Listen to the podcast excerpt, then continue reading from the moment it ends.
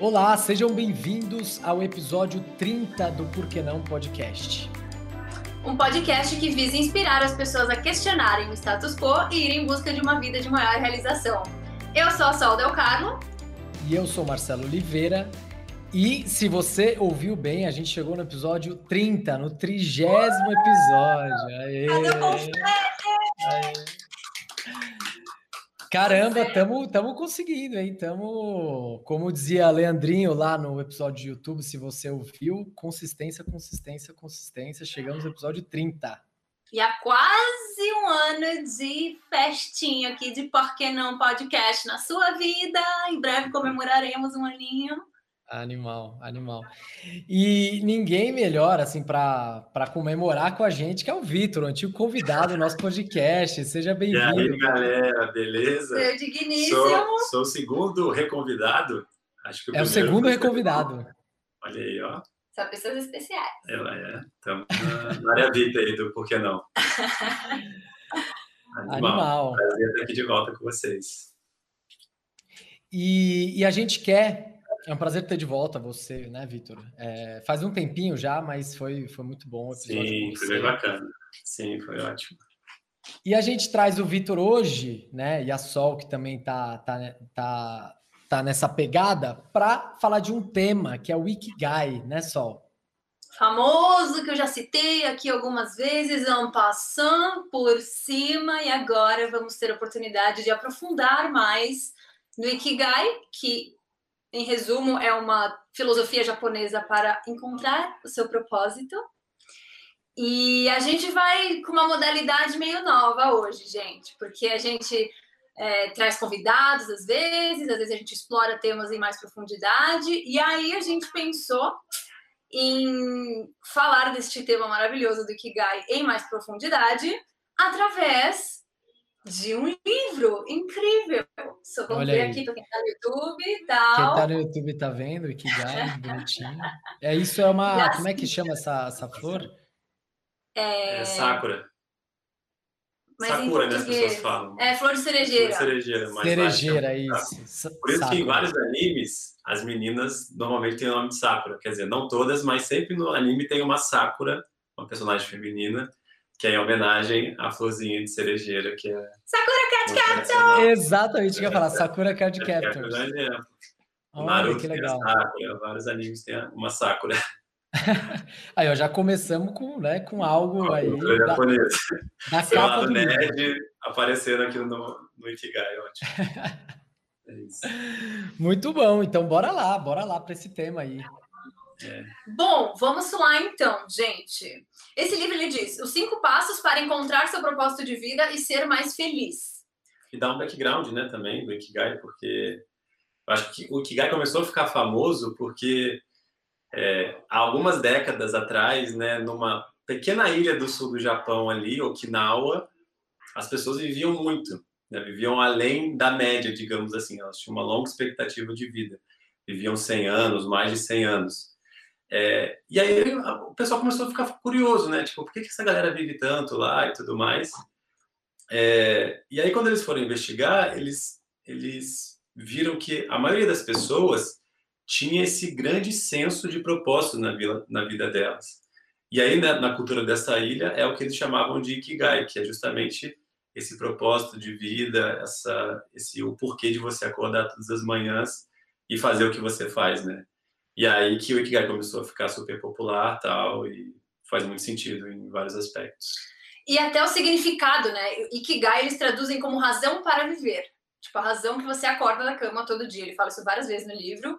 E, e, e é uma espécie, tipo, não sei, você me contando assim, é, é um estilo de vida, uma religião, um jeito de então, viver, né? Então, saberás é até meio complexo, assim. Algumas pessoas falam que é uma filosofia, outras pessoas falam que é um conceito, mas eles, os japoneses, eles se referem como Ikigai a algo que eles têm. É como se fosse algo palpável, sabe? Tipo, quando eles têm Ikigai é porque eles têm propósito, não que eles... É óbvio que eles vivem sobre alguns conceitos do Ikigai, mas eles se referem muito a essa questão, tipo, ah, eu tenho Ikigai, quer dizer, eu tenho propósito. Hum. Então, não é muito para esse lado de religião, não tem cultos, não tem nada, são mais conceitos, sabe? mas eu acho que vai ficando mais claro conforme a gente for aprofundando, explicando um pouco mais, destrinchando os conceitos que ele traz, porque eu acho que é um tema complexo, por natureza. É... é... complexo e simples ao mesmo tempo, é... como vamos, como eu já falei em um vídeo, outro vídeo, mas aqui também vamos falar, porque que também é simples e complexo ao mesmo tempo. Exato. Maravilha, então vou ir segurando minhas, minhas questões aí para seguir na, na explicação. Isso. Bom! Se a gente fala porque que é simples, acabou o episódio, cinco minutos. Cara, vamos embora, já é isso, acabou. Tá já foi. Tá fácil, né? É. É, bom, então, o primeiro ponto que ele traz, é, o primeiro pilar que ele traz é comece pequeno. Então, ele fala muito, ele dá vários exemplos ao longo do livro de coisas é, assim, esse comece pequeno, na verdade, é também um foco nos detalhes. Ele fala bastante. Então, assim, é, eles encaram com muita seriedade o, o, o, as pequenas coisas da vida, né? Os detalhes da vida. E aí, ele até fala uma hora no filme, ah, quando você é jovem tal, qualquer coisa que você começar, não vai ficar, não, não é grande, você não é ninguém, tal. Tipo, então começa pequeno vai com calma, né? Ele fala da importância de você ter, tipo, você não tem nada quando você é jovem, no sentido de tipo, você não construiu coisas, você tá meio ali construindo sua vida, mas você, é muito importante você ter mente aberta, curiosidade, compromisso e paixão com as coisas. Começa pequeno e tenha essas coisas e você vai desenvolvendo um pouco a partir dali, né? Sim, eu acho que é, é muito isso. Ele até fala que é, um dos segredos de você chegar no Ikigai é você sempre manter a, a criança dentro de você viva, né? Porque é justamente isso, a criança ou o adolescente, enfim, como ele não tem muitos recursos, o que, que ele tem? É energia e curiosidade.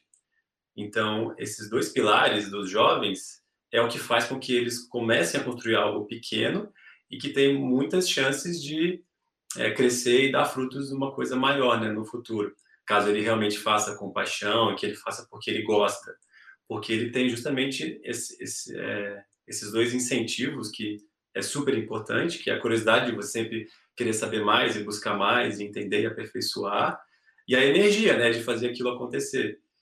Então, eu acho que manter o, o jovem dentro de você sempre ativo, é, e é isso, fazer as coisas é, por você. Porque quando você é jovem, você faz uma coisa que você gosta. Você começa a andar de skate, alguma coisa que você, aquilo te dá prazer. À medida que aquilo talvez vai progredindo, você vai aumentando e alimentando aquilo cada vez mais, mas sempre começa de um ponto pequeno, entre aspas. Né? Então, ele vai mais ou menos por aí. E tem uma historinha que ele conta, é, muito rápida, muito simples, que é de um, de um cara que é o melhor sushi man do Japão, sei lá, alguma coisa assim. E... É, o melhor sushi do, é o melhor sushi man do mundo. É o melhor restaurante de sushi do mundo. Caramba. Okay. É, no, é um restaurante de Tóquio. E este cara tem Ikigai, desenvolve, aplica, use o verbo que quiser Ikigai, porque ele, mas então, mas ele começou, ele, esse conceito de começar pequeno, como que foi? Ele não, ele não vivia com o objetivo de ser o sushi mais fudido do mundo, ponto com, ponto B, ponto JP, sei lá qual que é o Japão. É... é, então, e aí ele fala que ele não teve, ele não tinha esse objetivo. Ele começou porque ele queria, ele gostava, lá, gostava muito de sushi e queria fazer um sushi incrível, porque ele queria, para ele, óbvio, para os outros também, porque ele ia servir as pessoas, mas assim, fazer com zelo, fazer com cuidado. Ele acordava, sei lá que horas, três da manhã, para poder ir no mercado peixeiro, não sei o que, que abre quatro da manhã e para pegar o melhor peixe, porque se passar três minutos, a escama, não sei o que, não sei o que lá. Então, assim, muita atenção ao, aos detalhes. Eles falam até de perfeccionismo Olha isso, gente, resolvendo minha vida esse Kigai. Eu que sei raízes perfeccionistas, eles basicamente te estimulam a ser perfeccionista, no sentido de dê toda a atenção e carinho e energia e zelo para o negócio, porque você gosta e porque você quer fazer aquilo bem, que meio que o resto é consequência. Meio que essa é a vibe que dá a entender. Porque ele fez com todo o zelo, ele acabou virando o melhor sushi do mundo. Mas o foco não é no externo, no reconhecimento de ser o melhor sushi man. Ele está fazendo aquilo para ele. Começando pequeno, foco nos detalhes. E, e eles falam muito disso, né? Do, do, do japoneses é, valorizarem o efêmero, porque eles falam: se você prestar atenção, nada se repete, nenhum detalhe nunca se repete. Tipo, aquele momento nunca aconteceu. Então, todos os rituais, ritual de chá que eles têm, eles prezam como a vida e a morte, assim, pelos detalhes. Porque aquilo tem que ser muito bem feito, aquilo ali nunca, nunca foi feito antes. Então é um pouco essa pegada, assim, e eu acho que quando você lê isso, você fala, nossa, é verdade, conheço, consigo ver isso na cultura japonesa e consigo não ver isso na minha, de que maneira é. a gente talvez cruza é, Exato, é, é, é uma mensagem simples até, né? Comece pequeno, vá pouco a pouco, faça, né? O que você está falando do perfeccionismo, de se dedicar realmente a, a algo mas que na nossa sociedade a gente quer coisas rápidas, né? A gente quer é, um enriquecimento rápido, a gente quer um sucesso rápido. Então, essa espera, esse começar pequeno, tá fora de moda, vamos dizer assim, né? Tipo, não, não existe muito isso. Não tem pessoas, paciência, né? Não tem paciência. E aí eu fico pensando num detalhe importante, né? É, imagina você, se do dia para noite ficasse famoso, sucesso, com muita riqueza, com muita qualquer coisa. Você, você estaria preparado para viver essa situação? Por exemplo. Harry Potter! A fama, é. Tipo, Exato. não, porque aquilo é uma preparação pouco a pouco que vai te construindo para você chegar num lugar e realmente conseguir, inclusive, lidar com as questões de estar naquele lugar. Agora, imagina de um dia para a noite estar nesse lugar e, assim, você não tem até essa preparação pessoal, inclusive, né? Super. Exatamente. É. Super. Esse restaurante, ele fala que quando ele começou, ele, o que ele queria, ele, ele trabalhava num restaurante de sushi e ele abriu o restaurante dele porque ele queria simplesmente dar uma experiência melhor para o cliente em relação ao momento que o cliente consumia o sushi. Porque o restaurante que ele trabalhava não tinha um ambiente muito bom, as cadeiras, as mesas eram dispostas de uma maneira meio estranha, que a galera não ficava muito confortável. E ele se incomodava com isso. E aí ele abriu o restaurante dele, não é porque ele pensava, nossa, meu restaurante vai ser muito melhor, vou, vou bombar, vou ser o melhor restaurante do mundo. Não, porque ele simplesmente queria proporcionar uma, uma experiência um pouco melhor para os clientes. E aí envolve tudo, envolve o ambiente, envolve ele todo dia, às quatro da manhã, pegar o melhor sushi, por aí vai. E é isso, ele faz por ele, e não à toa o Barack Obama, quando foi visitar o Japão, de todos os restaurantes que ele podia escolher, escolheu o melhor sushi do mundo. Esse. Caramba, claro, né? Pois é. Então, o que nos leva, perfeito exemplo, porque nos leva ao segundo ponto, que é, ele diz, liberte-se que esse daí para o Ocidente é puxadíssimo, né? Liberte-se basicamente de reconhecimento, da necessidade de reconhecimento. Né? Então, esse negócio, quando ele fala do exemplo do Obama, ele diz para os japoneses que, tem, que praticam Ikigai, o reconhecimento do Obama, por exemplo, de ir no seu restaurante, tem o mesmíssimo peso e valor na sua vida, se você tem Ikigai, de abrir a janela e receber um sol na cara pela manhã e, gostar, um sol gostoso no rosto, assim, pela manhã. Essas coisas têm o mesmo peso. Olha que bizarro, tipo, isso pra gente completamente não dá para considerar. É, então ele fala muito da gente se libertar da nossa definição de eu, a definição do que nós somos. E hum. tanto para nós quanto para os outros. Ele fala, as crianças, elas não têm isso ainda. Elas não definiram que elas são, que elas não são, e elas só são. tipo, elas só vivem e são sem é, projeções ilusórias do que elas são ou gostariam de ser. E aí ele fala muito disso, tipo, para você conseguir no fim ser realizado, porque o Ikigai tem muito a ver com essa realização é, durante a vida e não só no fim, é, você precisa se aceitar e se desligar do seu eu ilusório e se desligar dessa necessidade de reconhecimento externa, porque você está fazendo aquilo por você e tal. Então é um pouco isso, né? É, é, quando eu li esse capítulo, uma coisa que ficou muito na minha cabeça é que ele fala de se desprender da individualidade. E quando ele fala em individualidade, ele fala nessa imagem que a gente constrói, que a gente, que a sociedade constrói de um Marcelo bem-sucedido, de um Vitor bem-sucedido, de uma Soraya bem-sucedida, de uma pessoa, sei lá, que já tem 30 e poucos anos, já tem que ter casa, carro, enfim, tudo isso que a gente cria, né? Toda essa esses conceitos, né? Essa, essa imagem. Então, se desprender disso, porque quando você se desprende desse, desse molde que você tem preencher, você simplesmente se liberta, né? Acho que o, céu é o, é o limite. E aí ele fala, quando você se liberta disso, você consegue achar muito mais facilmente o prazer no trabalho e não na recompensa, porque a recompensa vem para preencher esse molde que você criou, mas quando você não tem molde, você consegue acessar essa liberdade no ato de fazer muito mais facilmente.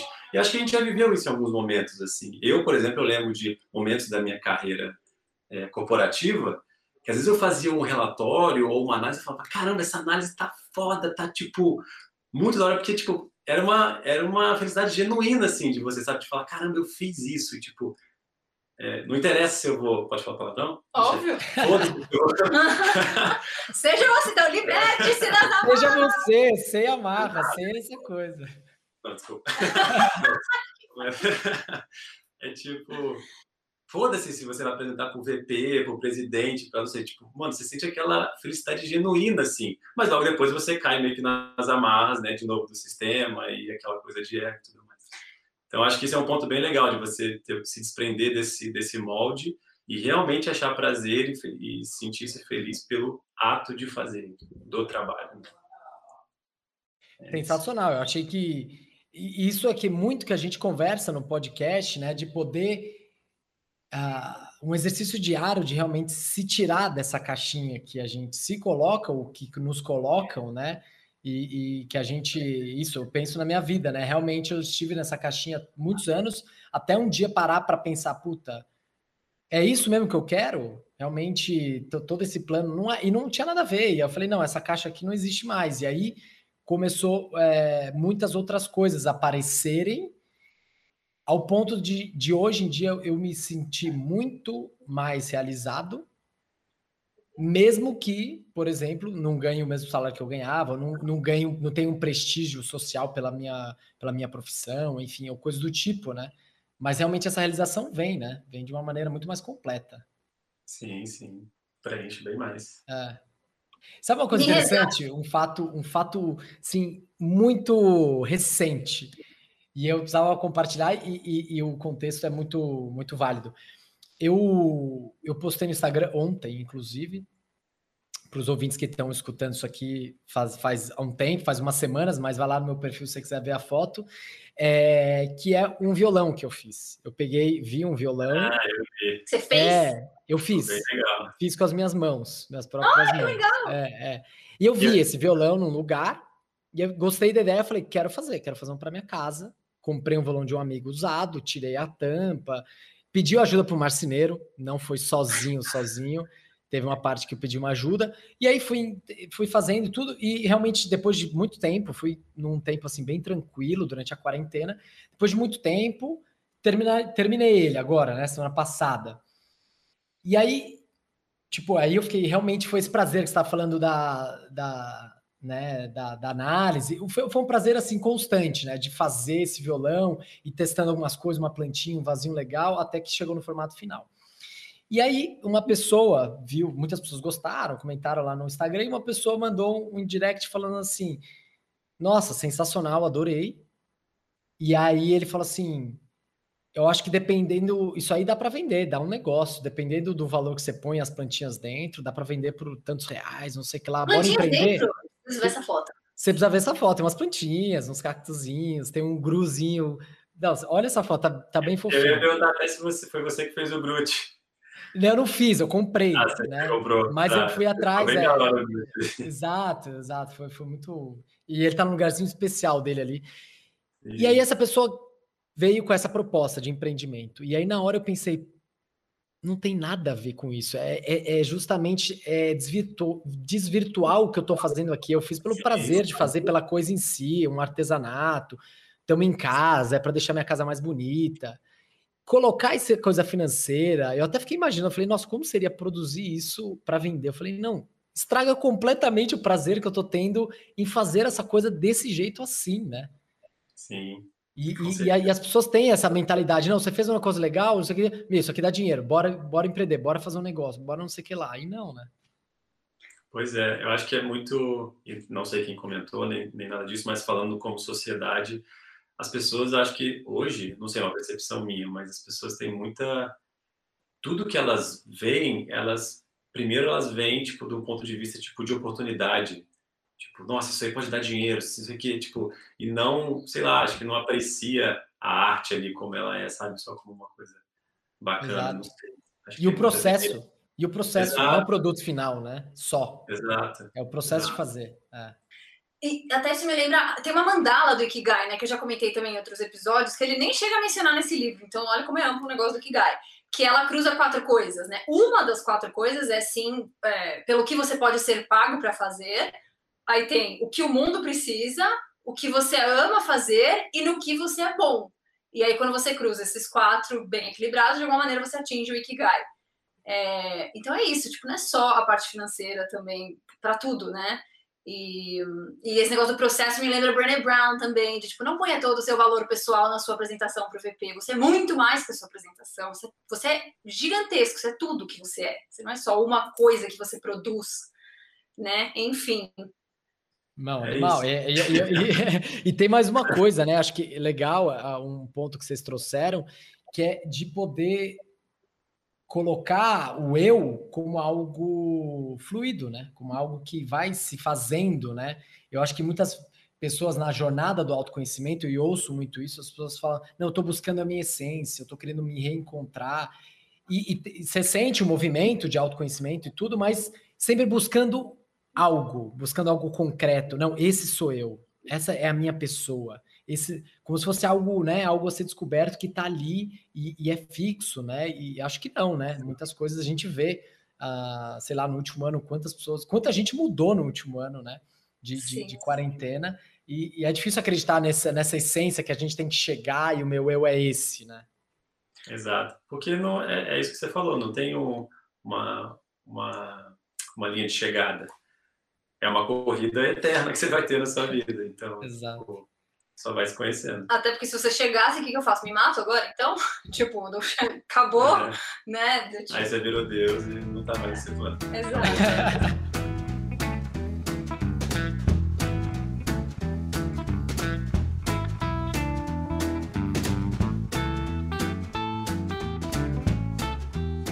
Tem um ponto que ele fala, que é o terceiro ponto, que é, é um acho que eu, não sei, ele, ele destoa mais dos outros, eu sinto assim, que ele fala sobre harmonia e sustentabilidade, certo? Sim. Ele diz, ele é basicamente assim, ele diz, sem uma, porque está falando de, um pouco de, de, de, egoísmo nosso, né, de pensar no, só no nosso, nas nossas ambições, e por que a gente tem que ter harmonia com o resto, com o meio ambiente, com as outras pessoas e com a sociedade, porque para você poder alcançar os seus objetivos e ambições, você precisa de uma sociedade e meio ambiente saudáveis, né? Se você não tem uma, se a gente se matar todo mundo na guerra, todo mundo morre, ninguém atinge os seus objetivos e metas, num, numa escala maior, assim, mais longa, né? Então, de alguma maneira, é interessante para todo mundo ter tudo equilibrado. E aí tem uma frase que eu achei legal que eu queria ler para vocês, que ele diz assim: é, uma mentalidade com motivação de vencer que é a nossa aqui no Ocidente pra caralho, pode levar a grandes inovações. Da mesma forma que também pode levar a estresse excessivo e a instabilidade, tanto para os indivíduos quanto para a sociedade. Eu acho que assim, autoexplicativo, né? Reflete a nossa realidade. E me lembra até um negócio que o Vivi falou outro dia, que a gente sempre fala de tipo, parece que os avanços tecnológicos a gente primeiro faz para depois ver se faz sentido. Primeiro a gente vai parar em Marte, para depois ver se isso faz sentido. Primeiro a gente cria a bomba nuclear. Faz sentido? Será que é bom a gente ter uma bomba nuclear? Talvez não é bom, né? E assim, de, a inovação pela inovação e, e, e, e quanta coisa a gente está deixando para trás? E, o estre... e a ansiedade, o mal do século XXI, que está todo mundo morrendo e sofrendo. Tipo, socorro, está desequilibrado. Isso não é a inovação pela inovação, né? Não, não, não supre. A gente está viajando, a gente tem que equilibrar um pouco melhor o sistema todo para que tudo faça mais sentido e seja mais sustentável para todo mundo.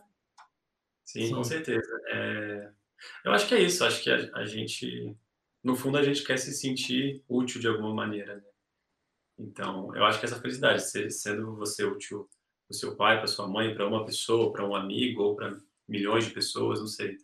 Eu acho que essa, esse sentimento de ser útil, ele é fundamental. Eu acho que você tem que se sentir útil de alguma maneira. Sim. E eu acho que aí, eu acho que aí é a grande sacada e eu acho que é quando muitas pessoas se sentem satisfeitas com a vida delas, porque talvez elas gostem de, de fazer o que elas fazem, elas, elas sentem prazer, mas será que ela, acho que começa a bater essa consciência de tipo, cara, o que, que eu estou deixando de resultado para o mundo, para as pessoas ao meu redor? Será que eu estou sendo uma, uma coisa, estou gerando algo positivo? E até compartilhando algo que eu vivo hoje, tipo de propósito, né? Eu gosto de games, eu sou fascinado por games É, e eu fico nesse dilema. Eu ainda estou me autoconhecendo, obviamente, mas eu, eu vivo muito esse dilema atualmente. Tipo, eu amo games, eu gosto de jogar, é, mas será que se eu trabalhar com isso, que tipo de legado eu estarei deixando para o mundo? Será que eu estou tornando crianças, jovens a serem viciadas em games? Não sei. Será que estou dando um resultado positivo? Então, você vê como isso, para mim, é muito importante, acho que para todo mundo no geral. Eu acho que a, a, ficha acaba caindo em algum momento. Mas. É sobre isso, sobre isso. É... Deixa eu só tirar minha. Começou a fazer calor aqui, deixa eu tirar meu agasalho. é... sobre, o game, sobre os games, porque é um ambiente que, que eu, eu transito um pouco também, e aí falando um pouco sobre isso, já que você falou, porque é, é um ambiente que eu, que eu participo bastante também. E eu vejo, por exemplo, uma pessoa que é o Gaules, que é o, o, maior, o maior streamer brasileiro, né, um dos maiores do mundo, e, e, realmente eu me pergunto exatamente o que você se perguntou. Eu abro a Twitch, 9 da manhã, 8 da manhã, tá lá o Gales jogando FIFA, jogando Exato. Blooms, jogando alguma coisa. E aí você se pergunta, e eu fico me perguntando, falando, nossa, será que eu faria isso? 8 horas da manhã jogando, ele passa o dia inteiro jogando e trocando ideia. E aí eu comecei a perceber, e eu já ouvi uns podcasts com o Gaules, e ele fala um pouco sobre a trajetória dele e tudo. E uma das Sim. coisas que ele fala é justamente essa companhia que se faz nesse momento de tweet, de game, de estar tá streamando com alguém ali, trocando uma ideia, que pro Gaules, por exemplo, foi super importante no momento que ele estava em depressão e Sim. que sentia ali um apoio nesse ambiente. Sim. E que em dado momento da vida dele, que ele já estava melhor, já estava inclusive com mais grana, ele não saía de sexta-noite, porque ele falava: tem uma, tem uma série de pessoas que estão em casa, que estão sem companhia. Então eu vou streamar, não vou, eu não vou sair.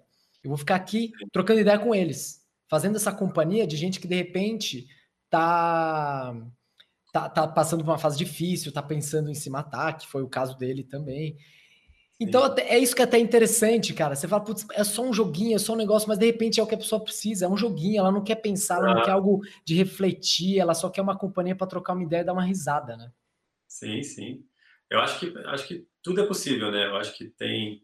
Você pode trabalhar com os games de uma maneira sadia, que faz sentido para você e para os outros. E para outra pessoa, talvez isso não funcione, ela busque outro caminho e os games sejam mais um hobby, ou ela tem que trabalhar de uma maneira diferente. Por exemplo, tem um cara que eu, que eu, que eu sigo também, um streamer de games, que ele, ele justamente ele não ele promove uma vida saudável em, em que os games é, só faz parte da sua vida e não é um vício. Então, durante o dia ele faz conteúdo sobre saudabilidade, né? Ele treina, ele faz calistenia, ele mostra que ele está comendo, comida saudável e tudo mais. E à noite ele faz a duas horas de, de, de streaming, né, dos uhum. games. Não é aquele cara que fica o dia inteiro. É, então ele promove isso, tipo, vamos ter a vida mais equilibrada. Tipo, a gente pode falar de games, a gente pode jogar, a gente pode interagir, mas vamos ter equilíbrio nas nossas vidas, né? Então, eu acho que é isso, acho que tudo é possível. Massa. E, e teve uma, uma, uma, vez uma influenciadora perguntar assim para ela, ah, você de autoconhecimento, né? Ah, mas putz, eu, eu gosto de moda, mas isso, eu não acho que isso deixa, sei lá, o que, que eu tô ajudando o mundo sendo modelo ou alguma coisa assim. Ela falou, você vivendo a sua autenticidade, correndo atrás daquilo que te faz bem, que te movimenta, que te move, inspira as outras pessoas a fazerem o mesmo, a irem atrás de coisas que elas que brilham os olhos delas né? Então eu penso um pouco isso, tipo, com isso que você está falando. E tem duas perguntinhas que ele coloca no início do livro que são bem assim, ó. Quais são meus valores mais sentimentais? E principalmente, quais são as pequenas coisas que me dão prazer? Falou para você se perguntar isso no começo do livro. Então, né, de alguma maneira é isso, dá para rolar um equilíbrio com os jogos e, com, e que nem desse jeito que o Gaules fez, ou apenas inspirando as pessoas, tipo, meu, a gente aqui com o podcast, inspirando a galera a se demitir, mentira, não se demite, vai atrás do que faz sentido para você. é isso, tipo, ir atrás do que faz mais sentido para você. E, e né, por consequência, você inspira outras pessoas. Sim, animal. Qualquer dia a gente faz um episódio sobre, sobre games, streams, Nossa, esse. Dá para fazer uma maratona, uma semana. Eu adoro. vamos, vamos abrir um podcast novo, por que não game? É, olha, essa já olhou brava, tomou aguinha olhando com aquele olhar. Que rolou um olhar de julgamento ali, né? Olhou, vá pro YouTube, galera, e veja. Não meter um Dracarys aqui em mente.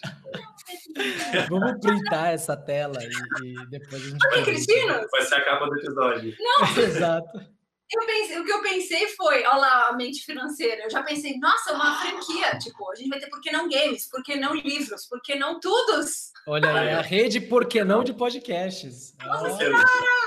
É isso aí. ai, ai. Ai. Então, aí, quarto ponto, é, esse é bem legal. Esse aí a gente já até pensou em fazer episódio, Marcelinho. Ele fala a alegria Opa. das pequenas coisas. Que, nossa, super coube esse Sim. ponto. Já pensou? Vamos fazer um episódio de felicidade estar nas pequenas coisas e tal. E assim, é, a gente de alguma maneira já falou um pouco, mas ele fala de apreciar pequenos prazeres diários, acabamos de falar de prazeres, que fizerem sentido para você. Tipo, ele highlight, assim, gigante, destaque nisso. E eu achei muito legal, me senti 100% acolhida quando eu li esse capítulo do livro, porque ele fala. Pouco importa se não faz sentido para as outras pessoas. Tipo, uma vez, pra vocês terem uma ideia, uma vez eu chorei de emoção porque eu aluguei um carro nos Estados Unidos, é, como fala, automático. E, e eu, não, eu não dirijo carro automático aqui, sei lá, e eu tava sozinha, viajando sozinha, e eu pegando estrada, e eu chorei de emoção num nível, assim, de tipo, falei, meu, quantas, tipo, quantas pessoas não queriam estar aqui, e que, que prazer poder ter isso, sei lá, tá ligado? Esse papo pra alguém, nossa, um carro automático, você chorou porque você pegou um carro automático? Foda-se, tá ligado? Foi um momento de prazer e felicidade pra mim. Tchau, deixa eu curtir minhas coisas aqui, sabe? Então, eu achei que fez muito sentido disso, de você de viver, de viver mais a sua, a sua autenticidade, as suas pequenas coisas, sabe? Eu acho, para mim, isso, eu, eu acho que quando eu, eu sinto realmente alegria nas pequenas coisas, é sempre junto com o sentimento de gratidão. Para mim, gratidão anda lado a lado com ver alegria nas pequenas coisas, porque, cara, eu hoje eu tô, eu moro aqui numa casa gigantesca, com puta quintal, enfim, eu tenho uma vida muito privilegiada e às vezes eu acordo e, sei lá, tô meio desanimado. Então, e às vezes aí eu começo a botar em perspectiva, né, como a maioria das pessoas vivem, enfim, todas as dificuldades que as pessoas passam, várias coisas nesse sentido. E, cara, você começa a ver coisas assim, você começa a valorizar coisas, tipo, minúsculas. Tipo, cara, como é bom acordar e ter três beagles gorduchas eu, mano, dar bom dia pra elas, tá ligado? E brincar, tipo, cara, é uma alegria muito boa. A gente aqui, tipo, esses últimos dias a gente tava saindo, a gente tá saindo todo dia com elas para passear, tipo, cara, que alegria que é poder passear com os cachorros numa, numa rua arborizada. Então, tipo, é, aí a gente começa a ver como é simples assim a, a vida, sabe? E a gente pode deixar as coisas muito mais leves e quando a gente começa a ver a alegria realmente no, no pequenininho ali. Então, acho que E é, e é uma né? felicidade ao, ao, ao nosso alcance, né? Tipo, é um prazer ao nosso alcance. Isso tá, tá disponível, tá aí. É você, todo mundo acho que tem alguma coisa para ser grato ou que pode aproveitar um detalhe, né? É, eu tô lendo Sapiens e tô no finalzinho dele. Talvez seja até um livro para a gente fazer um. Nossa, Diga. aí é denso, hein? O final de Sapiens eu explodi a cabeça 20 vezes. Eu tô no finalzinho que ele fala sobre a felicidade, que é muito da hora essa Aham. parte. E um dos exemplos que ele usa é de duas gêmeas, eu acho, que sofrem um acidente.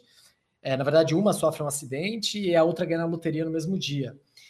E aí, e aí você pergunta, depois de um ano, uma que sofre acidente, tipo, tem bastante consequências físicas e a outra pessoa ganhou na loteria no mesmo dia. E aí fala depois de um ano qual o nível de felicidade das duas pessoas. E, e a gente tende a acreditar que é óbvio, né? Quem ganhou na loteria está muito melhor. Só que talvez momentaneamente, ali naquele momento de ganhar na loteria, essa pessoa esteja muito feliz. Só que ela vai se acostumando. Talvez os problemas dela não seja mais o que eu vou comer hoje no almoço, mas sim é, para onde eu vou nas minhas férias, se é para a Europa ou se é para a Ásia.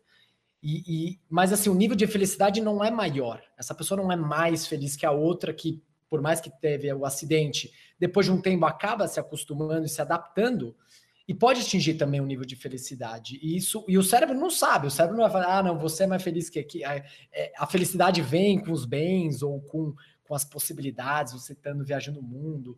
Não, né? E, e, e, é uma, e é uma decisão muitas vezes nossa, né? Do que a gente vai focar, do que a gente vai prestar atenção, onde a gente vai, né? Pelo que a gente vai agradecer ou, pelo que a gente vai reclamar, né? E que e sai totalmente. É, isso que é muito interessante. E eu estou muito reflexivo sobre isso esses dias, porque é isso, tipo, na quarentena em casa, você pode ter esse tipo de, de vamos dizer assim, de realização, de alguma maneira. Basta Sim. entender onde você está focando. E, e, não que a situação não seja de sofrimento, eu acho que tem uma série de consequências a, a, a pandemia, né? Tanto pessoais quanto para a sociedade. Mas, dentro de tudo isso, tem, tem a nossa parcela, né? E a, as nossas parcelas a gente, a gente controla 100%. Exatamente. Que, que é o episódio. Ah, só para fazer um, um, um gancho desse negócio de de bens materiais. Né? Uma vez eu vi uma pesquisa que, que eles queriam justamente analisar por quanto tempo você tem felicidade a partir do momento que você adquire alguma coisa material. E eles fizeram uma pesquisa sobre aumento de salário. Quanto tempo as pessoas ficavam felizes depois que elas ganham um aumento de salário. E é por volta de três meses. Durante três meses você é. tem uma felicidade. Depois disso, você volta no mesmo ponto. Vira normal. É isso. Tipo, para ele mostrar o quão quão rápido essa felicidade de bens materiais é e não vai te trazer algo sustentável. E que, e que exige, essa é, acho que é a parte mais, assim, exige um esforço grande, né? Para esse aumento vir, para você curtir uma felicidade de três meses, ele não veio tão fácil. Então, Exatamente. a gente fica nessa, não, eu preciso tal coisa, aí eu vou conquistar um sucesso, não sei o que lá. Isso é um esforço gigantesco para você chegar num lugar e talvez, talvez aproveitar de uma felicidade que vai ter, não vamos negar, né? Mas que seja que é muito passageira, talvez pelo esforço que você fez, é meio desproporcional, né? Sim. Por isso que o processo, o caminho precisa fazer sentido, né? 100%. Exato. Isso, quando você falou da quarentena, me lembrou o episódio 28 com Marcos Rossi. Use os recursos que você já tem. Para de focar no que falta e use os recursos que você já tem. Ele fala no Ikigai aqui, ele diz: escreva um conto que ninguém vai ler que você está afim de escrever, né? Ah, porque a alegria e satisfação que isso vai te trazer é, é isso, já são suficientes para que você siga na sua vida em paz, né? E até esse negócio da felicidade tem um ponto aí, porque eu, não acho, eu acho que as pessoas usam felicidade e realização como se fossem sinônimos. Porque felicidade é uma emoção, então, assim como qualquer emoção, ela vai embora. Você fica feliz, você fica triste quando alguém morre, eventualmente isso passa, né? Emoções são inerentes à nossa vivência humana. E realização eu acho que é algo um pouco mais que pode ser mais perene, é isso que fala, né? Que pode ou mais é, que não vai embora assim tão rápido, né? Enfim, se você conseguir no dia a dia prestar atenção nas pequenas coisas e focar nas partes que, que, que te, te, agregam e não nas partes do que falta e do que reclamação e etc e tal. Exato. Uma coisa que a gente faz, agora, exercício prático, exemplo tático, né? Não, é tipo, no nosso dia a dia, uma coisa que eu não fazia e que a gente faz, e eu acho isso muito legal, e traz sentimento de gratidão, de pequenas coisas, é na hora da refeição, a gente agradecer. Achei que falou outra coisa. Não, não depois você pode falar depois. É, é a gratidão pelo alimento, por a gente, mano, ter, tipo, ter alimento a hora que a gente quiser, mas também agradecer a pessoa que fez a, a refeição pra gente. Porque muitas vezes é uma coisa meio que dada, tipo, eu moro com a minha irmã, em São Paulo há 12 anos. É, e, que é gastrônoma. Que ela é chefe. e ela sempre cozinhou para mim. E eu nunca valorizei isso. Tipo, ela sempre fez comidas sensacionais, meu Deus. E, tipo, eu me, acabei me acostumando com aquilo. E, tipo, depois que a gente começou a namorar, e acho que a gente começou a ficar mais consciente com isso, né? Com gratidão e tudo mais. Cara, sempre que ela faz comida, eu falo, nossa, obrigado, Beto, por ter cozinhado. Putz, cara, aqui animal, valeu, e tipo, como isso traz uma, uma felicidade ali, né, daquele, de ter um, um alimento feito por outra pessoa, outra pessoa fez comida para você, ela tá te alimentando, tipo, que da hora, tá ligado? Sim. Então... Para quem tá ouvindo, quando eu e o Vitor começamos a namorar, ele começou a agradecer mais a irmã dele, tá? Porque eu fiquei pensando, você falou, é, até quando a gente começou a namorar, eu agradeço ela agora. Brother. Não, é, eu, eu, eu apontei pra sol, né? Eu não tô não sou influência, não tenho canal no YouTube, então interagir. Mas né, não temos incesto aqui, gente. Tá? Eu e Soraya, não somos parentes. Doamos sangue esses dias, se fosse parente, eu podia doar. Aliás, eu fui doar também ontem. É, e aí, e aí, meu, ganhei uma caixa de bombom. Assim, primeiro que foi super rápido, 30 minutos, todo o processo. Caramba. 45, sei lá a mulher super atenciosa, eles são muito legais, né? E, e aí eles falam, não, você está salvando três vidas, né? Eles falam. Ah, que legal! Vai... Onde você foi? É, fui no Hemocentro de São Paulo, fica aqui no Paraíso. Ah, e não. aí, E aí no finalzinho ganhei um bombom, é, uma caixa de bombom ainda. Falei, nossa, tá, tá valendo Caramba. a pena mesmo. Por que não doar sangue, pô? Nossa, gente, doem, sério. Pois é. Apenas é. doem. Muito bacana. Experiência única. É, é, e aí, só para fechar esse capítulo, ele diz uma frasezinha. Eu gosto de frasezinha, gente. A vida é um equilíbrio de muitas coisas pequenas e não uma coisa a ser ditada por uma doutrina unificadora. Eu achei isso genial. A gente fica buscando o significado da vida, o objetivo, ou uns negócios lá, não sei nem aonde, de tão longe. Tipo, talvez não tenha. Tipo, é, é o pequenininho, é o dia a dia, é o agradecer é. pela refeição. Ah, e o outro que eu ia falar que a gente no fim do dia faz uh, antes de dormir a gente agradece por algo sobre o relacionamento, cada um para regar tal e para a gente cultuar a gratidão. Sim. E todo dia tem coisa para agradecer. Sim, sabe? E caso alguém ache que não tem, vou te falar uma, uma pergunta agora, que acho que eu já falei também em outros episódios, que é: se você acordasse amanhã somente com as coisas pelas quais você foi grato ontem, você acordaria com quantas coisas? Ou quais coisas? Né? Materiais, relacionamento. Porra, todo dia, graças a Deus, eu tenho um relacionamento bom. Tenho casa, tenho teto, tá chovendo. Tipo, por que, que a gente. Ah, nossa, agradecer pelo teto. Sim, eu vou agradecer pelo teto. Tem gente que não tem teto, caralho. Né? E, e, tipo, não tem. E não é que a gente não agradece pela mesma coisa, pela mesma coisa, tipo, uma vez só e tem que achar coisas novas. Não, a gente agradece pela mesma coisa várias vezes tipo, uma coisa clássica que. É, fala aí, conta aí. Qualquer coisa corta. Não, tô brincando. Não, mas é porque, tipo, a gente. A, a, gente gosta muito de massagem, por exemplo. E cada semana um faz massagem no outro. Uma semana faz no outro e vai trocando. Então, sempre que rola o dia da massagem, a pessoa é, ah, grato por você ter feito massagem em mim, não sei Mano, é uma parada da hora. Tipo, pô, você tá ali uma hora se dedicando pra, tipo, sei lá, agradar o outro e, tipo, trazer um momento bom pro outro, pô, gratidão. Super. E, então... e, é, e, é, muito legal, quando você agradece, você se sente bem. A pessoa que é, agradecida se sente bem. Sim. Por que não, né? Tá ali, a coisa foi feita, vamos agradecer. Vamos falar disso, né? Tá acontecendo, mas a gente se acostuma, de novo, aquela coisa do costume, né? Ah, não, a pessoa sempre faz, é o que você estava contando da sua irmã. Ela sempre cozinha, tô acostumado que ela cozinhe, e, e a gente não realmente não para para falar, nossa, que legal, você cozinha para mim, obrigado. E aí a pessoa, nossa, obrigado. Ela se sente reconhecida, né? Por mais que ela também não está fazendo para que você agradeça muitas vezes, mas ao agradecer, nossa, que legal, com certeza. E... É, as pessoas, eu já ouvi isso, tipo, que você dizer obrigado é bem mais gostoso do que você receber um obrigado. Porque acho que o obrigado vem a ser embutido nele, quando é genuíno, gratidão, né? Você fala obrigado para alguém, você está sentindo grato por alguma coisa. E gera essa. Honrando a pessoa, né? É, e um segredo, assim, energeticamente, o segredo da abundância, manifestação de abundância, é a gratidão.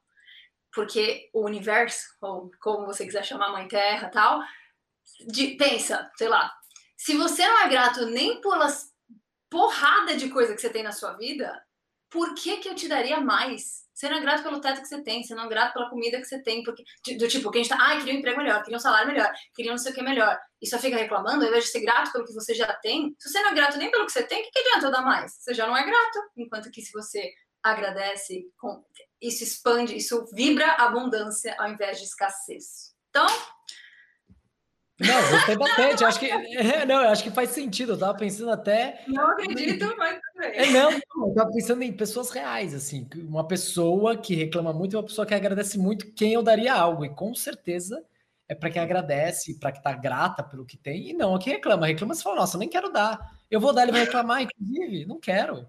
Sim. E a pessoa que agradece, você quer dar mais, você quer estar tá ali com ela. Realmente faz sentido até nesse ponto de vista né, material também.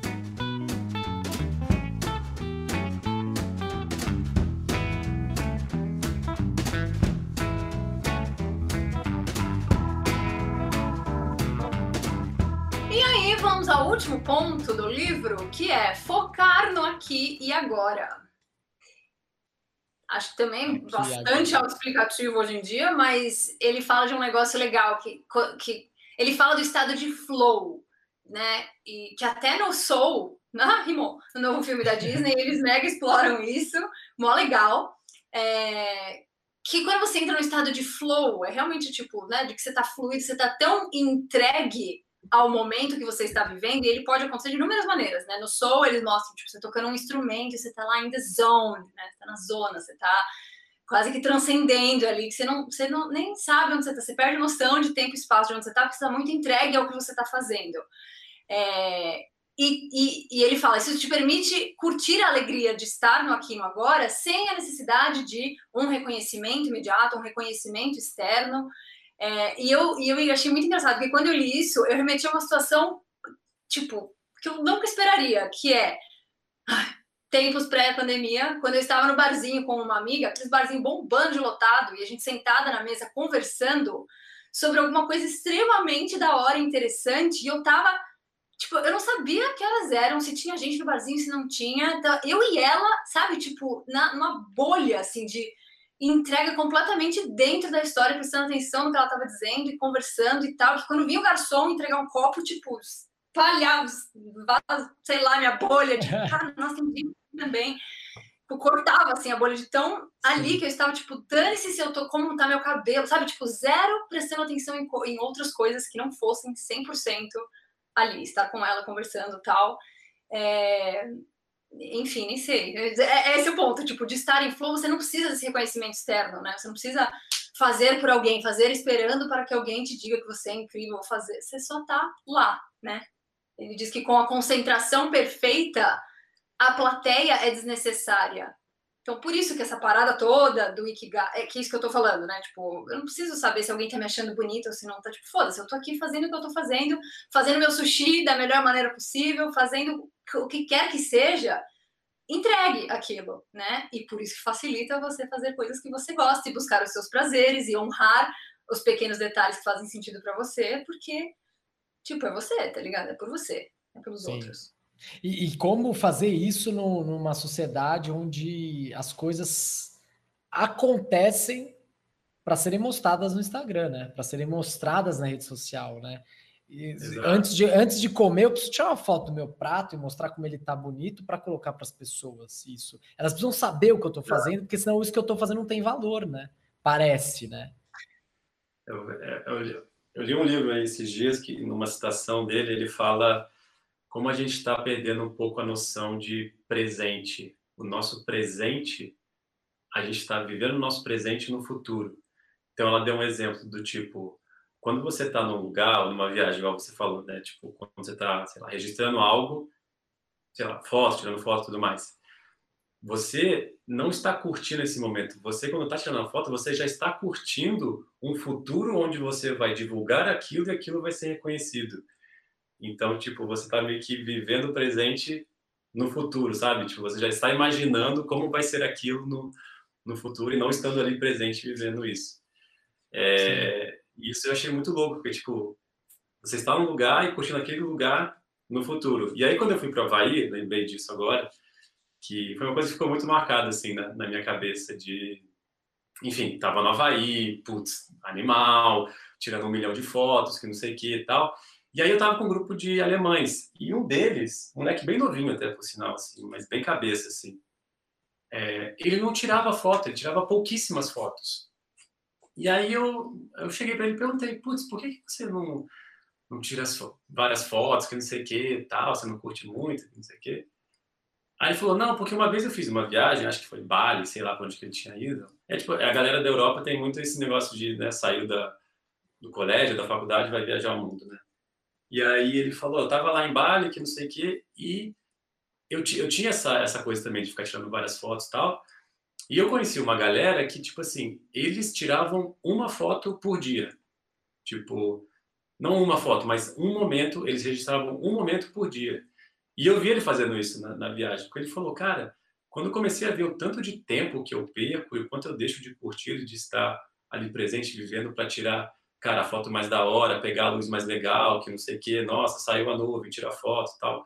Tipo, quanto tempo você perde isso? E não só o tempo em si, mas é essa sensação de estar ali vivendo e curtindo realmente é, o rolê. Fez muito sentido para mim, assim. Eu falei, cara, vou começar a fazer isso. Tipo, sei lá para onde eu vou, tipo, sei lá, no momento que eu achar que eu devo registrar algo, mano, eu registro e aquilo vai representar aquele dia, ou aquilo vai representar aquela viagem, não precisa ser a foto perfeita, sabe? Então, Sim. acho que é uma, é uma reflexão e uma, talvez algo para a gente exercitar, tipo, não perca tanto tempo assim, tira uma foto, registra aquele momento da maneira que você achar melhor e viva. Uma coisa interessante sobre esse tempo, que você falou do tempo futuro, eu não sei se eu já falei isso aqui no podcast, só. Se eu já falei, você me, me recorda, porque aí eu falo mais rápido. Mas eu vi um podcast que ele falava sobre o tempo e as percepções do tempo.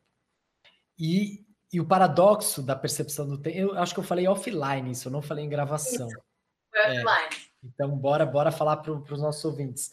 É, que é quando você vive realmente o presente, nesse estado de flow, presença, né, atenção plena, ou tá ali realmente sem distração, é, aquele momento passa muito mais rápido. Quando você vê, pum, passou três horas, você nem se deu conta.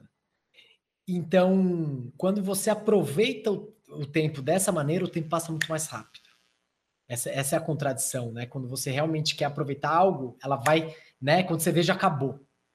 Mas ao passo que na nossa memória, esse período ele fica muito mais gravado por muito mais tempo também, no sentido de essas três horas ficam uma memória grande do que passou nessas três horas.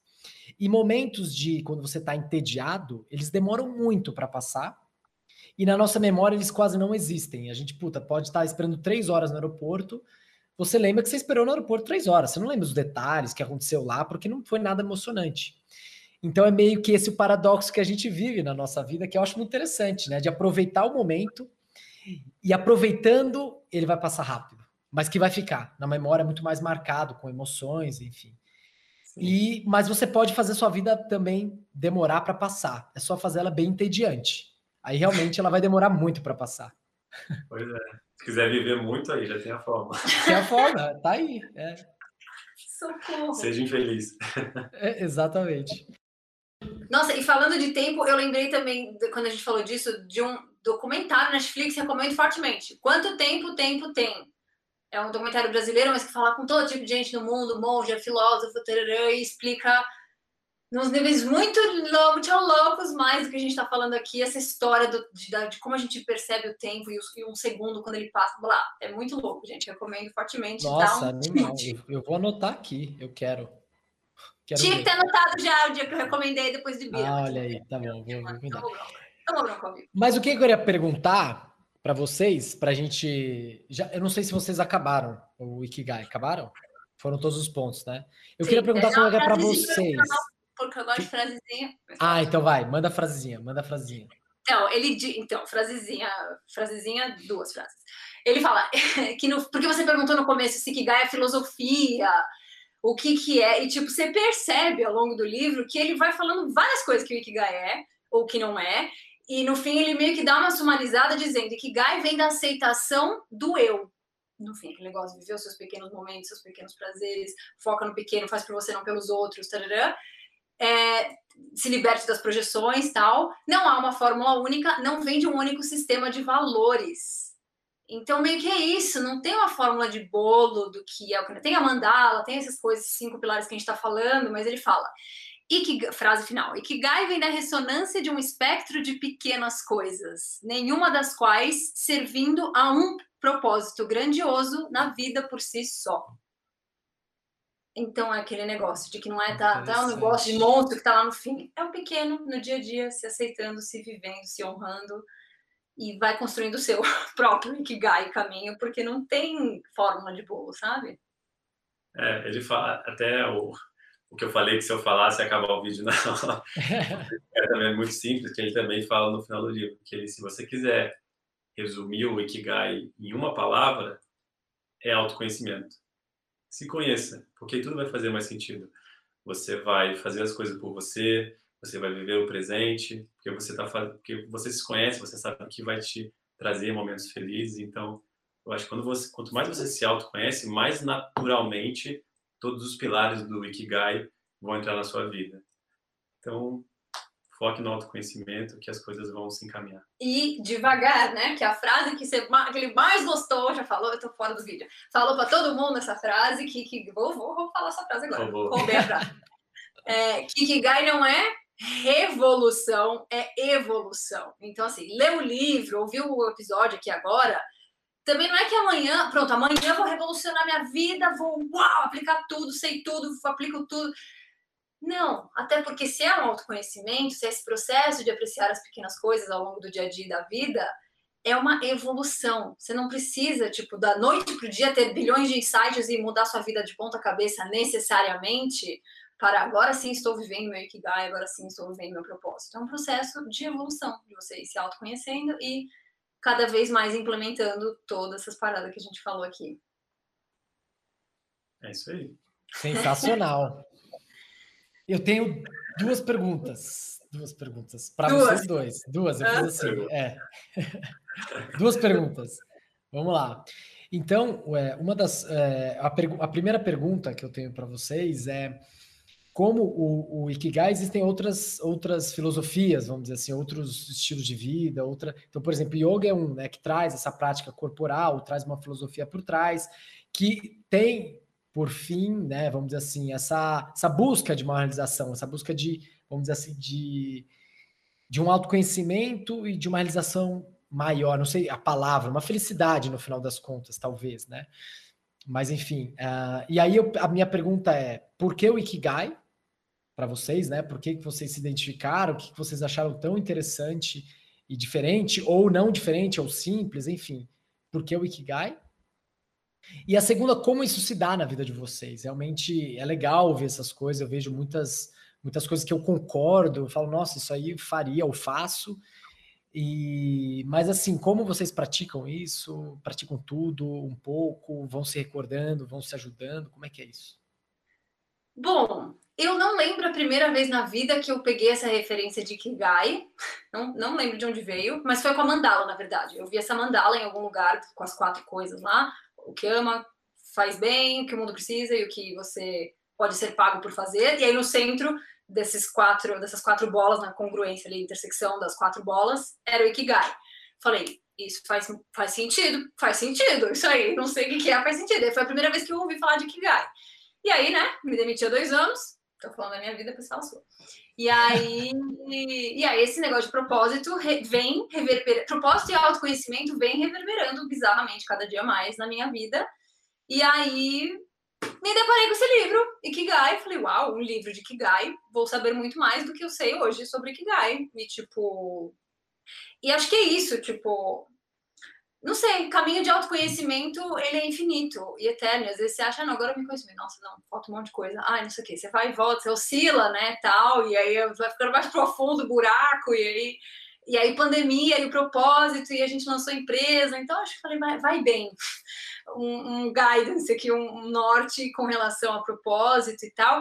E também o, o, o estereótipo de, tipo, ai, coisas que vêm do Japão são zen, são good vibes, vai fazer um sentido isso daí, tipo pode ser que não fizesse, mas no caso fez bastante. É, primeira pergunta primeiro, depois fala a segunda. é, eu acho que para mim foi.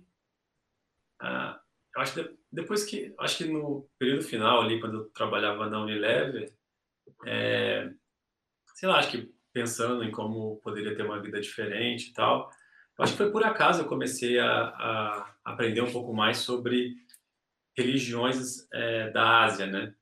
Sudeste Asiático, budismo, taoísmo e tudo mais.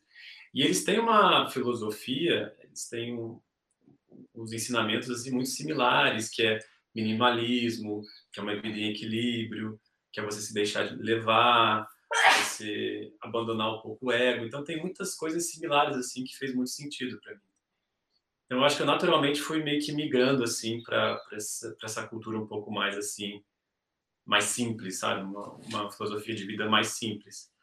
É... E o Ikigai eu também conhecia ele por, essa clássica mandala que tem, do Ikigai, dos quatro pilares. É... Mas aí comecei a. Aí a Sol comprou esse livro, e aí eu li, e aí, nossa, sensacional, achei demais, aí comecei a pesquisar ainda mais. Eu acho que o Ikigai caiu meio que assim, dentro de um contexto de cultura sul-asiática, sudeste asiática, sei lá como é que fala, de, de ter uma vida mais simples, assim, mais consciente, mais equilibrada. Então, foi junto de um bonde, assim. Eu gosto muito de budismo e taoísmo, por exemplo, também fazem super sentido para mim. Só que o Ikigai, eu acho que ele é mais, é, não sei, eu senti ele mais palpável, as coisas, os ensinamentos, tipo coisas que você poderia aplicar, não sei se é por causa do livro em si, mas também pelos vídeos que eu vi, tipo, esses pilares são muito simples, entre aspas, de você entender. Então, a aplicabilidade dele eu achei mais fácil, sabe? Então, quer falar como se aplica? Depois eu falo.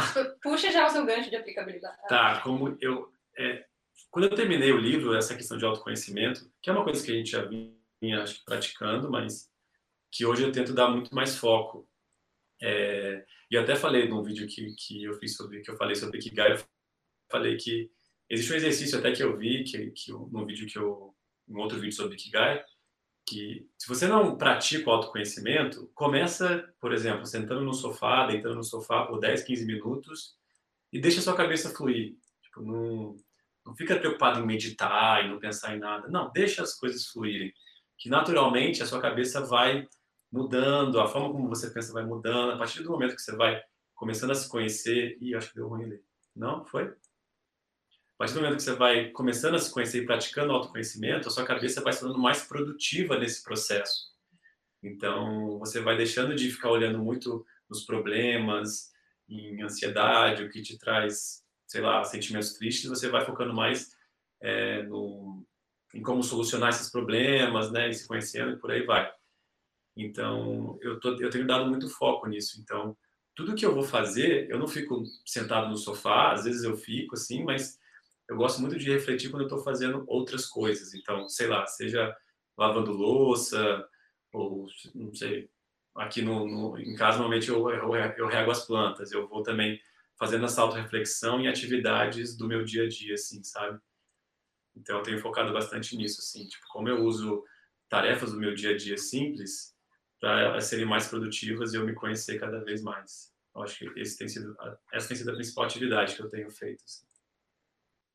Eu acho que onde eu mais aplico assim na prática é porque a gente acabou de abrir uma empresa de aromaterapia, reconexão com a natureza, e a gente acabou de abrir uma empresa a gente está começando. então, é muito fácil ser contaminado pela vibe ocidental da loucura, da inovação, da comparação, do crescer logo, do não sei o que, sei que lá. E aí, quando ele diz, quando você é jovem, você não, não é nada mesmo. Você tem que começar pequeno, vai com paixão, vai com, com criatividade e energia, e aí um dia você vai ser alguém. É é bom, assim, me, me, sinto acolhida quando vejo isso, porque fala é isso, calma, tipo, vamos fazer, vamos fazer direito aqui, não vamos na loucura de tentar. Calma, vamos fazer o nosso por nós, vamos curtir a porra do processo, né? Do tipo, não ficar esperando o dia em que, sei lá, sei lá qual é o objetivo, nem tem um objetivo final, é isso, tipo, já é legal, fazer, é, é conseguir mudar o foco, realmente, isso que a gente fala, né? De tipo, prestar atenção melhor nesses detalhes, nas coisas legais do que, que a gente já tem do que ficar fuçando no futuro e tal. E, e, acho que é meio assim, eu uso bastante no, nisso, no business, e no, em como eu encaro ele, em como eu encaro as minhas tarefas diárias, tipo, do dia a dia. Esse negócio da felicidade das pequenas coisas, tipo, lembrar o quanto eu estava desesperada nos últimos meses de, na, no mundo corporativo para não ser obrigada a ter que trabalhar, ter que colar lá e fazer as coisas que eu fazia. Eu tava tipo, meu, eu queria parar agora, agora, eu queria amanhã não ter que mais fazer essa bosta. E não dava, e, e lembrar dessa ânsia e tipo, valorizar agora. Todos os dias eu acordo quando eu quero, quando eu sinto. A gente acabou conversando ontem, fomos dormir mais tarde, acordamos 10 horas, 11 horas hoje, tudo bem. Ai, cansei do computador um pouco, vou lá fora tomar um ar com as cachorras, vou na floresta. Tipo, socorro, quanto que vale isso, né? De, de conseguir lembrar, porque é o negócio da felicidade, que ganhou na loteria em três meses acostumou, de tentar não acostumar, de, de, de lembrar o valor que isso tem e lembrar como eu me sentia quando eu não tinha isso, né? Tem uma frase que fala, é, lembre-se o que você... É? Remember what you lembre-se como você se sentia quando você queria o que você já tem hoje, já conquistou hoje. E é isso, tipo, você tem que lembra o quanto que você queria, lembra o quão importante isso era, o quão, quão caramba. Então, de valorizar esse negócio do dia a dia melhor, e do bom dia, e do boa noite, e dos pequeninas coisas, e principalmente esse negócio da autenticidade, tipo, fiquei feliz com a minha estante limpa, pra caramba. Vou ficar aqui curtindo minha estante limpa. Foda-se se as pessoas me acham louca, neurótica, Mônica, que você tá curtindo a sua estante, fazendo aqui uma reverência para minha estante limpa. Eu gosto, eu gosto. Me deixem gostar. Fiquem com as suas vidas que eu fico com as minhas. Obrigada. então, meio nessas vibes aí. Não, muito massa. E, e se vê que é, uma, é algo muito prático, como você estava dizendo, né, Vitor? Algo palpável, concreto, que, que se coloca, que se mostra no dia a dia, né? Acho que muitas vezes quando a gente traz é, muitas dessas coisas de, de, de, outras culturas, de outras filosofias, pode parecer algo muito inacessível, algo, ah, não, se vive assim lá, tipo, aqui é o Ocidente, eu sei lá, é, monge, ou de repente, ah, não, essa pessoa aí é daquelas pessoas meio zen, meio espiritualizada, que não sei o que lá, mas na hora do vamos ver, na hora do dia a dia, não. E acho que não, né? Essa questão, né? Com um business rolando, com muita coisa assim, com uma vida bem ativa, intensa, é possível ter esse tipo de equilíbrio, trazer outros, outros elementos, outros olhares para a nossa vida, para compor, né? Para, no fundo, realmente a gente a gente cresce, aprende a viver um tipo de vida que em algum momento da nossa vida você se dá conta que não é tão legal assim. Né? Os padrões que a gente busca, os sonhos que a gente tem, você fala, nossa, eu acho que é uma enrascada, deixa eu ir para outro lado. E eu também vejo que nessas culturas orientais tem muita sabedoria que a gente a gente não deixou de lado, porque eu acho que aqui a gente consome bastante hoje em dia, né? Se lê bastante, se fala bastante, mas talvez não o suficiente, né, na nossa sociedade. Diga aí. Não, esse é o ponto. Se lê bastante, se fala bastante, mas o quanto se, se faz. Tipo, esse foi um super insight de autoconhecimento para mim dos últimos dois anos. Tipo, não adianta saber, não adianta ler livro. Tipo, eu posso ler 20 mil livros.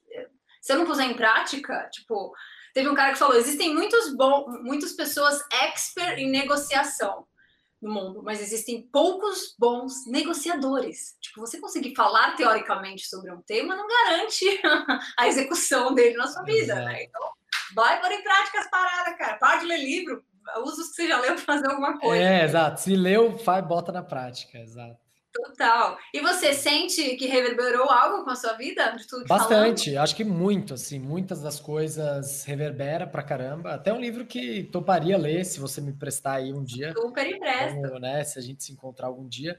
Mas reverberou pra caramba, pra caramba. Realmente, muitas das coisas eu vejo como, como coisas que, inclusive, já fazem parte da minha vida, de alguma maneira, sabe?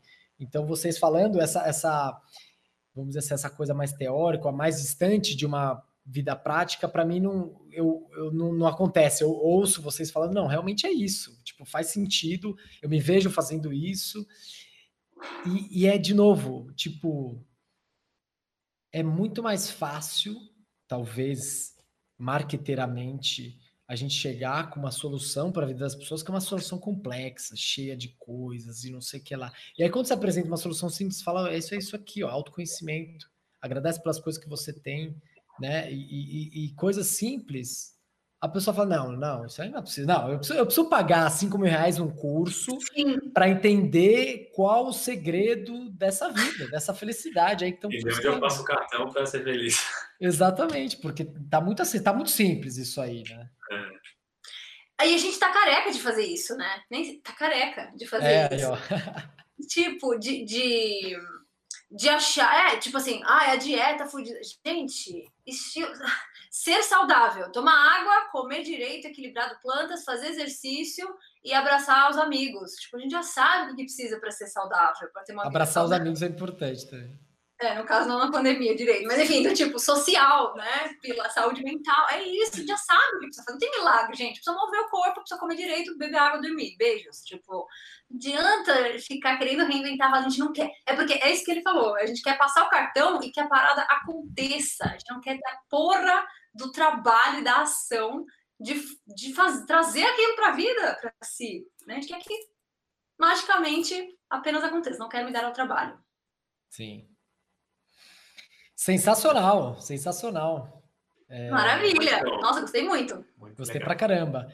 É... Os ouvintes também têm que dizer para a gente, né? O que, que vocês acharam desse formato, a gente trazer um livro, conversar sobre.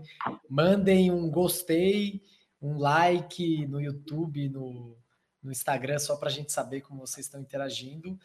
para a gente fazer mais também disso, né? Trazer outros livros, outros temas e, e, e enriquecendo cada vez mais aqui o podcast. E também é se eles conhecem outras filosofias de busca da felicidade, que é como você falou, não existe uma é, não existe uma, uma receita né, única. Acho que tem vários caminhos.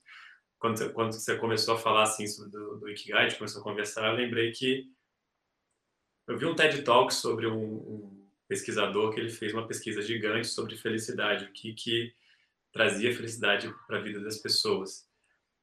E o resultado final foi é, qualidade das relações, né? Qual que, com maior a qualidade dos seus relacionamentos, mais feliz você é. É de Harvard, é um estudo de Harvard, é, monstro. Tipo, de 70 anos que eles fizeram. Caramba, várias legal. pessoas. Então, é um caminho também. E muitas coisas vão, querendo ou não, é, reverberar com isso aqui.